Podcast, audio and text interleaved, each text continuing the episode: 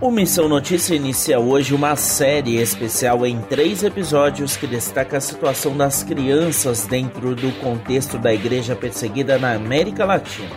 O primeiro país em evidência é a Colômbia. Saiba mais a partir de agora. Amanhã é o Dia das Crianças e a realidade delas em muitos países é difícil, em especial para aquelas cujas famílias são cristãs. Em muitos países da América Latina, a violência é uma das principais fontes de riscos aos cristãos que vivem sob a ameaça de narcotraficantes e guerrilhas. Na Colômbia, por exemplo, muitas delas ficam órfãs por causa do mundo das drogas. Dados divulgados pela Missão Portas Abertas, especializada no trabalho de apoio a cristãos perseguidos, apontam o país como o trigésimo lugar dentre os 50 que compõem a lista mundial de perseguição 2021. Casos como o da pequena Daniela, de 12 anos, são mais comuns do que se imagina. O pai dela, que era pastor, foi morto por integrantes de grupos que comandam a distribuição e venda de drogas pelos distritos da Colômbia.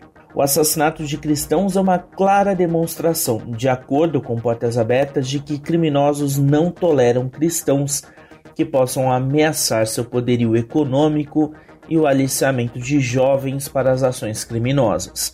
A morte de cristãos acaba sendo a resposta imediata nessas circunstâncias. Da mesma forma que o pai de Daniela foi morto por traficantes, outros cristãos, em um passado não tão distante, já perderam a vida em diferentes cidades da Colômbia. A organização missionária chama atenção para a peculiaridade do contexto da perseguição na América Latina. Cristãos são mortos em países de maioria cristã, não pela questão religiosa como fator prioritário, mas pela violência que ocupou o papel de poder paralelo, sobretudo em distritos afastados dos grandes centros. Para acolher vítimas da violência, Portas Abertas conta com um lar-abrigo, onde as famílias recebem apoio, alimentação e auxílio espiritual, até serem direcionadas para outras localidades do país onde há mais segurança para que possam residir. Se você quiser saber mais sobre o contexto de perseguição na Colômbia, acesse portasabertas.org.br barra lista mundial da perseguição barra Colômbia.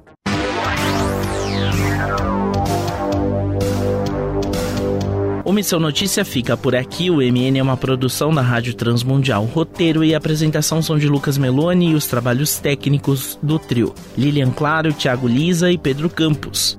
Até a próxima edição.